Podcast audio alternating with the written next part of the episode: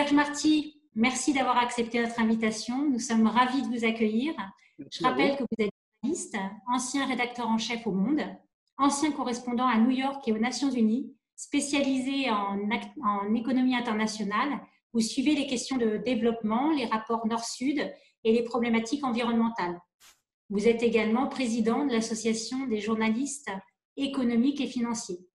Alors pour ceux qui nous rejoignent pour la première fois aujourd'hui, nous avons imaginé ces dialogues au sein du réseau MR21 comme un temps d'échange, un temps de partage, un temps d'interrogation pour éclairer la crise actuelle, identifier les nouveaux enjeux et proposer des, pistes de, de réflexion. Alors, qu'est-ce que le réseau MR21 Lancé en 2016, le réseau MR21 est un lieu de rencontre, de réflexion de managers engagés dans la RSE pour euh, diffuser les pratiques du management responsable. C'est un peu un, catalyseur euh, autour de témoignages de managers, euh, d'éclairage d'experts et, d'événements comme ce soir. Serge Marty, vous avez écrit le, livre donc Une planète à sauver, six défis pour 2050. Alors, je, souhaite le montrer, même s'il est en version électronique. Donc, c'est les éditions Odile Jacob. Il est sorti tout récemment et il est donc aussi disponible en version papier. Ce livre décrit en détail et de façon concrète les dangers qui pèsent sur l'avenir de notre planète. Il mentionne dans chaque chapitre des expériences et des initiatives positives susceptibles de lui éviter un, un sort catastrophique. Vous appelez par votre livre à relever les défis de l'écologie et à inventer un monde plus raisonnable. Alors Serge Marty, depuis quelques mois, nous vivons une crise une crise qui bouleverse notre quotidien de manière extrêmement soudaine et brutale. Cette pandémie, est-ce vraiment euh, seulement un problème sanitaire? Eh Bien non, ce n'est pas seulement un problème sanitaire. Je voudrais dire d'abord que, vous l'avez dit, c'est une, cette pandémie est très brutale. Elle a deux caractéristiques. C'est que c'est son ampleur. Hein. on en est actuellement à 350 000 morts et environ 5 millions euh, de terriens contaminés. Son ampleur et sa mondialisation. Et quelque part, je ferai un parallèle avec euh, le, climat, dans la mesure où ces deux, ces deux phénomènes nous interpellent directement. Vous savez, le climat, quand, tant que la sécheresse se déroulait en Afrique, bon, c'était bien triste, mais c'était bien loin. Les inondations et les pluies diluviennes, tant qu'elles frappaient le Bangladesh ou bien euh, les Philippines, c'était aussi au moins aussi triste et c'était bien loin. Le seul problème, c'est que la sécheresse, est chez nous. On le voit d'ailleurs dès, dès, le mois d'avril. Elle est en Californie et les augmentations, la hausse des températures nous concerne directement. Je rappelle que l'année dernière, pour rester concret sur la France, c'est dans le Gard, pas très loin euh, d'ici où je me trouve, qu'on euh, a enregistré une température de 46, plus de 46 degrés. Donc c'est chez nous. Les inondations et les pluies, c'est aussi chez nous. Et en termes sur, sur cette pandémie, sur les épidémies, c'est un peu la même chose. Hein. Souvenez-vous, en 2003, quand il y a eu le SRAS, c'était très grave, mais finalement, c'était plutôt asiatique. Quand il y a eu Ebola, c'était au moins aussi grave, mais c'était plutôt africain. Il n'y avait que quatre pays qui étaient concernés et ça a été relativement contingenté. Aujourd'hui, c'est plus, il y a eu aussi le MERS qui était au Proche-Orient. Donc voilà, voilà, c'est un petit peu par, endroit géographique. Maintenant, c'est mondialisé et c'est chez nous, ça nous touche tous. Donc ça, c'est vraiment très nouveau. Et ce qui est moins nouveau peut-être, c'est que c'est une, si je puis dire, ce sont des épidémies et des pandémies annoncées. Si vous le permettez, je remettrai un, en mémoire un document que j'ai retrouvé d'ailleurs en travaillant un peu sur le sujet, qui est un rapport de la CIA qui date de 2005 et qui est un, rapport qui était destiné à voir quel serait l'état du monde en 2020-2030. Donc nous y sommes. Et déjà à cette époque, hein, donc en 2005, la CIA disait, euh, le titre c'était le déclenchement possible d'une pandémie mondiale. On y est. Hein. Il disait l'apparition d'une nouvelle maladie respiratoire humaine virulente, extrêmement contagieuse, pour laquelle il n'existe pas de traitement adéquat, pourrait déclencher une pandémie mondiale. Si une maladie pandémique se déclare, ce sera sans doute dans une zone à forte densité de population, de grande proximité entre humains et animaux, comme il en existe en Chine et dans le sud-est asiatique, où les populations vivent en contact du bétail. Des pratiques d'élevage non réglementées favoriseraient la circulation de ce virus parmi les populations animales. Donc c'était il y a 15 ans. Je ne dis pas que la CIA a toujours été géniale dans ses prévisions et, dans, ses, dans ses œuvres, si je puis dire, mais ça c'est assez intéressant. Et c'est pour ça que je fais un parallèle effectivement avec euh, cette pandémie en disant que ce n'est jamais qu'un défi de plus aux six que j'évoque dans, le livre, ce serait la septième, dans la mesure où tout est étroitement euh, connecté. Dans ce document, on parle de la densité de population. C'est un phénomène, effectivement, avec lequel il faut composer. La population a augmenté dans des proportions gigantesques. Hein. En 1800, on était à 950 millions d'habitants. 100 ans plus tard, en 1900, on est à 1,6 milliard. Et actuellement, vous le savez, nous sommes proches de 8 milliards, disons 7 milliards 8, et on sera à près de 10 milliards en 2050. Donc, accroissement de la population sur des zones restreintes, c'est-à-dire sur une densité très forte de population. Le virus, il a démarré où? À Wuhan. Wuhan, c'est 11 millions d'habitants. C'est l'équivalent de la Belgique. La, la, zone de confinement était de 60 millions, 65 millions, donc la population française. Voilà un peu des, proportions excessivement importantes. Et dans le même temps, et c'est également dans ce document, on parle de l'urbanisation. Cette urbanisation, elle est galopante.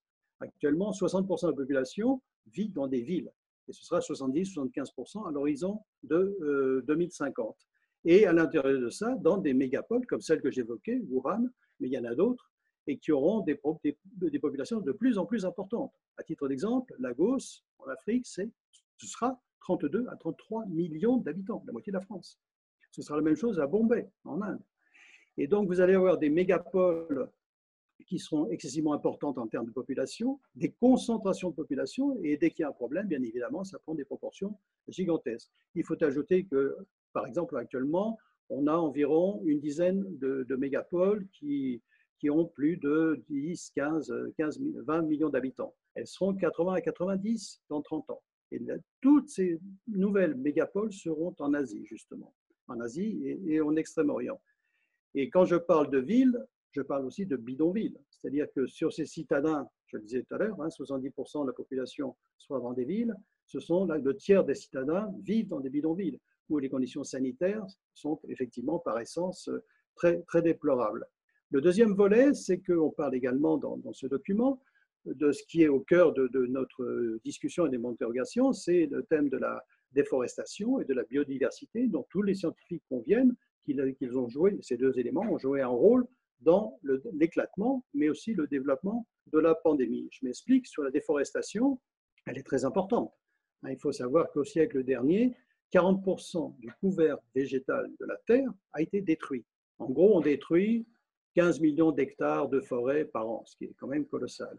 Et qu'est-ce qui se passe? C'est que les animaux sont de plus en plus concentrés, qui sont de plus en plus, il y a un lien de plus en plus important entre les animaux sauvages et euh, les animaux domestiques, l'homme au milieu, et qu'en plus l'homme se met à avoir des comportements alimentaires qui ne sont pas tout à fait euh, normaux, et eh bien ça déclenche euh, un petit peu ce qu'on a vu. La deuxième chose, c'est la biodiversité. Là, c'est pareil, c'est quand même un effondrement de la biodiversité. Il a été, je crois, on considère que les espèces ont diminué de 60% en l'espace de 50 ans, ce qui est colossal. Un million d'espèces sur les 8 millions qui sont sur Terre sont en danger, donc c'est vraiment très important. Et là aussi, problème avec des animaux et des espèces d'animaux sauvages. Et là, on retrouve là le pangolin, bien sûr, comme au moment du SRAS, on, trouvait la, civette. Donc voilà un petit peu ces, problèmes qui sont euh, liés à, ce sujet. Il y en a d'autres qui peuvent sembler plus prosaïques, c'est que pour euh, contenir la, pandémie, on a, euh, vous avez tous entendu, parmi les gestes barrières, le plus, important, c'est de se laver les mains. Hein, se laver les mains. Mais on se lave les mains comment? On se lave les mains quand on peut. Le problème, c'est que le quart de l'humanité n'a pas accès à un puits, un, puits, oui, mais à un, comment dire, un, endroit d'eau potable. Et que, euh, donc, je ne vois pas comment ils peuvent se laver les mains. On sait que la plupart, dans beaucoup de pays en développement, les gens vivent dans la rue, donc c'est encore plus compliqué. Et le problème que j'évoque, il n'est pas spécifique aux pays en développement très lointains dont on parlait tout à l'heure. Il se passe également en France en France au sens large, puisque les Antilles font partie de la France. Et vous avez peut-être vu des reportages récemment où les gens n'arrivent pas, peuvent pas se laver les mains parce qu'ils ont très peu d'eau. Ils ont 3 à 4 heures d'eau qui arrive au robinet en Guadeloupe et en Martinique, je dirais presque comme en Inde, et ça pose un problème. Je ne vous parle pas de Mayotte. Or, ce sont là des départements français qui n'ont pas des conditions sanitaires suffisantes. Pour terminer, le dernier point, c'est celui que j'évoque aussi bien sûr dans le livre, et je fais un parallèle, c'est évident que le climat et le dérèglement climatique a un effet très important sur euh, le développement des pandémies euh, de toute nature, et ça ne peut aller qu'en s'aggravant. Si on considère, il y a un rapport de l'ONU qui est sorti euh, récemment, que à l'horizon de 2050, le tiers 2070, pardon, le tiers en gros de l'humanité vivra dans des conditions extrêmes, ça veut dire des conditions notamment de réchauffement climatique proche du Sahara. vous voyez un peu les conséquences que ça peut avoir. Donc tout ça, pour terminer sur ce sujet, tout ça est très lié. Et c'est ce qu'on appelle une syndémie. Hein. Il y a la pandémie, il y a la syndémie, c'est-à-dire que tout est étroitement connecté. Et ça veut dire qu'il faut s'attaquer à ces problèmes, si je puis dire, en même temps. Et cela passe par euh, euh, une sorte de, de, reconsidération de nos modes de vie, de nos modes de production et de consommation en profondeur, pas du tout comme on l'a fait jusqu'à présent au cours des crises qui ont précédé celles que nous vivons ce dont vous parlez dans votre, dans votre livre, hein, ce, nouveau paradigme, euh, donc, euh, pour, relever un petit peu ce, défi de cette syndémie, euh, un nouveau paradigme politique, économique, sociétal qui reste à bâtir, hein, hein, à partir de nouveaux modes de production, de consommation, ce que vous appelez les 3D, démondialisation, décroissance, déconsommation. Oui, alors c'est vrai, bon, c'est 3D, je, dirais, il y, a, il quelques temps, en évoquant ça, euh, on, suscitait beaucoup de sourires et de sarcasme, c'est vrai. Le problème, c'est que euh, au fil des ans, euh, on sourit de moins en moins. Entre-temps, il y a eu la crise alimentaire de 2007, ce qu'on appelle les émeutes de la faim. Il y a eu en 2009, bien évidemment, cette immense crise économique et financière, 2009, il y a un peu plus de 10 ans. Et aujourd'hui, on a cette pandémie et avec une crise aussi historique en termes économiques, financiers, sociaux, culturels, enfin. Donc, une, débâcle euh, qui interpelle. Et elle interpelle et elle oblige à revoir effectivement le mode de fonctionnement de notre planète et ce paradigme qui a prévalu et qu'on appelle le système néolibéral depuis 30 ou 40 ans. Donc, ceux qui en ont été à l'origine ou les successeurs sont ceux-là même qui aujourd'hui s'interrogent et disent il faut peut-être un petit, un petit peu changer tout ça. Alors, sur, sur la démondialisation, j'ai envie de dire, d'abord, on parle d'émodiation et les, moins les, plus timorés parlent de globalisation, donc, euh, voire de déglobalisation. Donc, c'est un peu le même principe, c'est de dire que cette mondialisation dont on s'est félicité pendant 30 ans, vous vous souvenez de l'expression la mondialisation heureuse que nous devons à, notre ami Alain Minck, qui aujourd'hui est le premier à dire peut-être qu'on est allé un peu trop loin, eh bien, cette mondialisation, finalement, elle a posé un certain nombre de problèmes. Elle a permis d'enrichir, c'est vrai, mais pas d'enrichir tout le monde. Elle a provoqué d'immenses euh, inégalités, des fractures de toute nature, y compris entre euh, certains pays producteurs et pays consommateurs. Et donc aujourd'hui, on, voit bien un retour en se disant, il faut peut-être la tempérer un peu, voire même il faut avoir de, pratiquer des relocalisations, c'est-à-dire euh, essayer de revenir sur des industries qu'on a laissé filer. le meilleur exemple, et nous l'avons vécu bien évidemment, c'est dans le domaine pharmaceutique, quand on a réalisé, et je dois avouer que je n'avais pas conscience que ça avait pris une telle importance, que, en gros, la production pharmaceutique dont nous avions besoin pour essayer de traiter cette pandémie, eh bien, était euh, tributaire de la Chine. C'est elle qui fournit 95% des médicaments dont nous avons besoin. Et, cela va pour d'autres domaines. Donc, on s'est dit, il y a quand même un énorme problème. Dans le même temps, donc, cette mondialisation, c'est, en gros, c'est les échanges dans le monde. Et on voit bien que euh, là aussi, euh, ce qui était ce qu'on appelle le multilatéralisme, c'est-à-dire les échanges globalisés, est, devenu un petit peu, s'est transformé en accords régionaux qui donc sont plus du tout de ressort de la, de la mondialisation au sens large, que l'organisation qui est en charge de cela, c'est l'Organisation mondiale du commerce, qui patauge un peu depuis une bonne dizaine d'années, voire 20 ans, surtout depuis qu'on on a compris que le libre-échange ne pouvait pas concerner les secteurs essentiels et stratégiques, et c'est au cœur des problèmes aujourd'hui, qui sont la santé, l'alimentation et l'éducation, par exemple. Donc, à partir de ce moment-là, on s'est dit, il faut revoir un peu ce, paradigme. Donc, c'est la remise en cause aussi des accords de libre-échange les plus récents, hein. le CETA, le NAFTA, le TAFTA, etc. Donc, et parallèlement, il y a eu une prise de conscience aussi des opinions publiques qui sont de plus en plus importantes, qui contestent un peu ces, systèmes d'accords de libre-échange en disant que finalement, ils sont peut-être libres, mais l'échange n'est pas tout à fait juste dans la mesure où, effectivement, ce ne sont pas, euh, ce sont pas les mêmes considérants de part et d'autre. Et j'en veux pour preuve de, ça que, que, la richesse qui devait en découler de ces accords de libre-échange n'est pas toujours très bien partagée. Si vous prenez l'exemple du Brésil, par exemple, celui de la déforestation, pour faire quoi? Pour faire par exemple de l'agriculture ou dans un autre pays de faire de l'huile de palme, de l'huile de palme, euh, certainement ces gros agriculteurs se sont certainement enrichis, mais je ne pense pas que ça ait beaucoup profité à la population brésilienne, à tel point que euh, s'il y a eu un programme pour essayer de, mettre un niveau un peu, notamment parmi les plus démunis, les plus pauvres, les paysans. C'est le programme euh, Zéro Faim lancé par Lula et pas nécessairement par les gros agriculteurs. Donc c'est un, exemple entre autres. Et il est vrai que je comprends que les paysans euh, français se disent pourquoi importer du bœuf alors que nous en avons ici et que nous sommes en difficulté. Donc voilà un peu la, remise en cause de, tout ça et qui fait qu'il y a une interpellation, c'est vrai, des, politiques, euh, et les premiers d'entre eux du président Macron, qui a dit qu'il faut aller vers une souveraineté économique, il faut, il faut récupérer ces secteurs d'activité dits, stratégiques. Et donc, je pense que tout cela va aller vers une déglobalisation, effectivement, qui d'ailleurs était dans les faits depuis quelque temps déjà. Il y a déjà des secteurs industriels qui se sont rapatriés parce que les, les grands groupes ont parfaitement compris ce que ça coûte d'aller produire plus loin. Ça coûte en termes de transport, ça coûte en termes de main-d'œuvre, parce que dans tous ces pays où on allait faire produire, que ce soit le Vietnam, la Chine, etc., les salaires ont singulièrement augmenté ces dernières années. Donc, c'est beaucoup moins rentable. Il faut donc se recentrer sur une zone de chalandise plus petite, sur de plus petits secteurs et, si possible, proche des zones de consommation. Donc, c'est un phénomène qui était déjà, à mon sens, enclenché depuis quelques années et que euh, la crise et la pandémie, la crise économique qui en résulte, n'a fait que réactualiser. Donc ça, c'est un point important pour la démonétisation. Pour ce qui est de la croissance, la même chose, c'est vrai qu'il y a, bien des années que, euh, à chaque fois qu'on parlait de décroissance, donc les, gens se disaient, bon, ben, c'est le retour à l'âge de pierre, on va avoir un pagne autour des reins et puis on va repousser à la fourche les gens qui viendront empiéter sur notre terrain.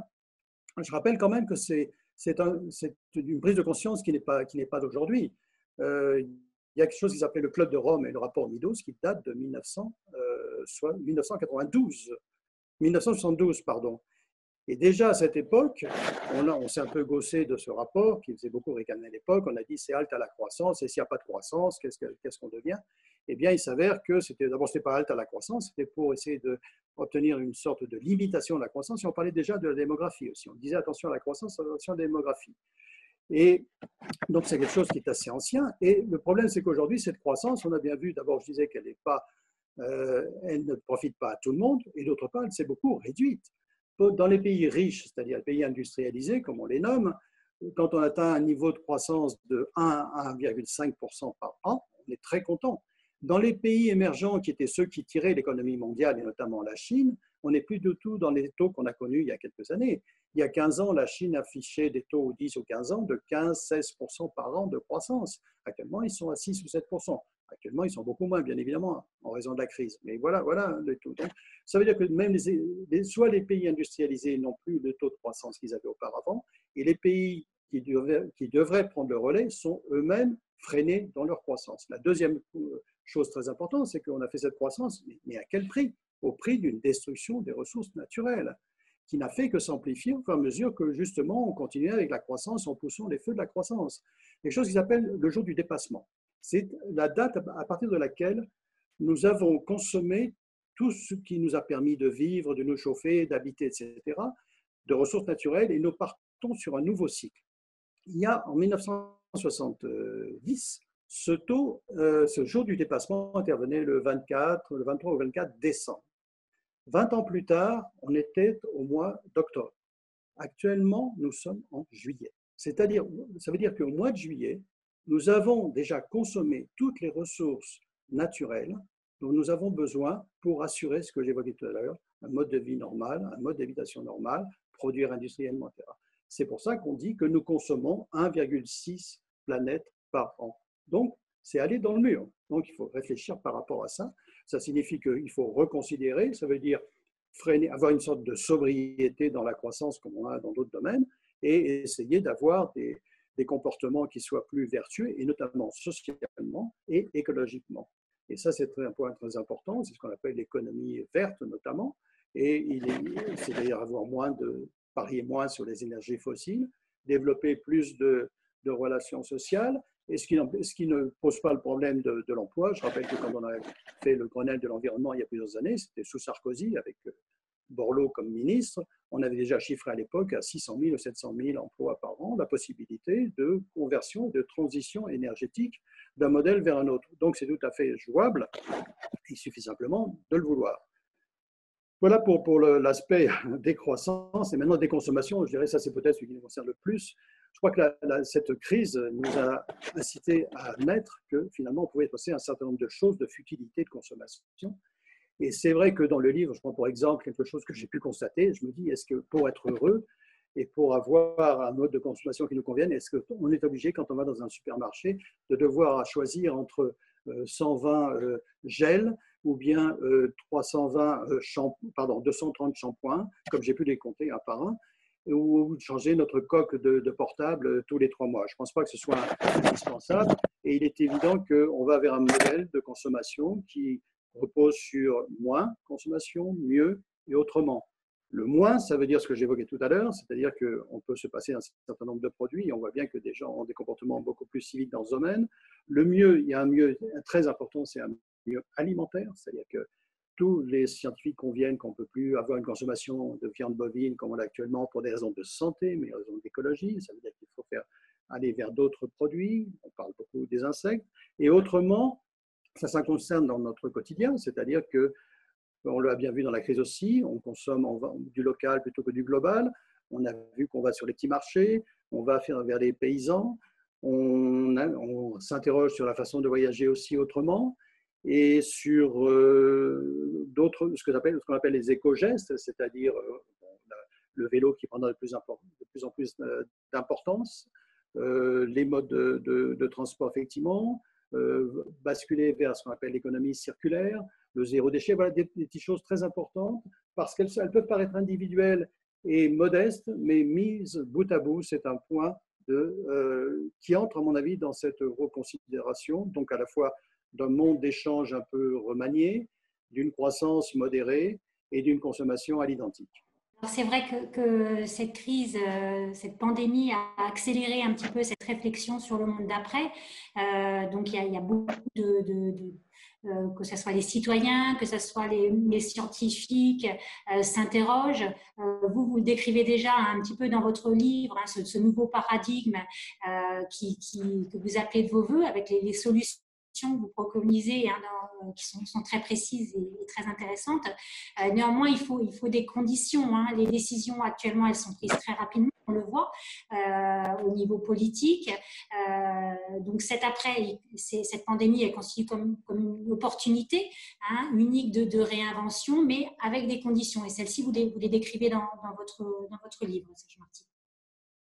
Oui, je pense que le personnel politique est interpellé il est interpellé à plusieurs, euh, à plusieurs degrés. Euh, d'une part, par, ce que j'évoquais tout à l'heure, c'est-à-dire qu'une réalité économique, c'est qu'il faut quand même changer de modèle, sinon on va droit dans le mur. Droit dans le mur parce que le mode de production qu'on a actuellement n'aboutit qu'à une dévastation des ressources naturelles, avec une montée des inégalités, une financiarisation de l'économie qui n'a plus de raison d'être. Je rappelle quand même que quand il y a un problème, on l'a bien vu en 2009 et on le voit actuellement, excusez-moi, mais ce n'est pas Wall Street et le marché qui sauvent les économies et les sociétés. C'est l'État et c'est la puissance publique. Donc on commence à comprendre ça. C'est déjà un premier progrès.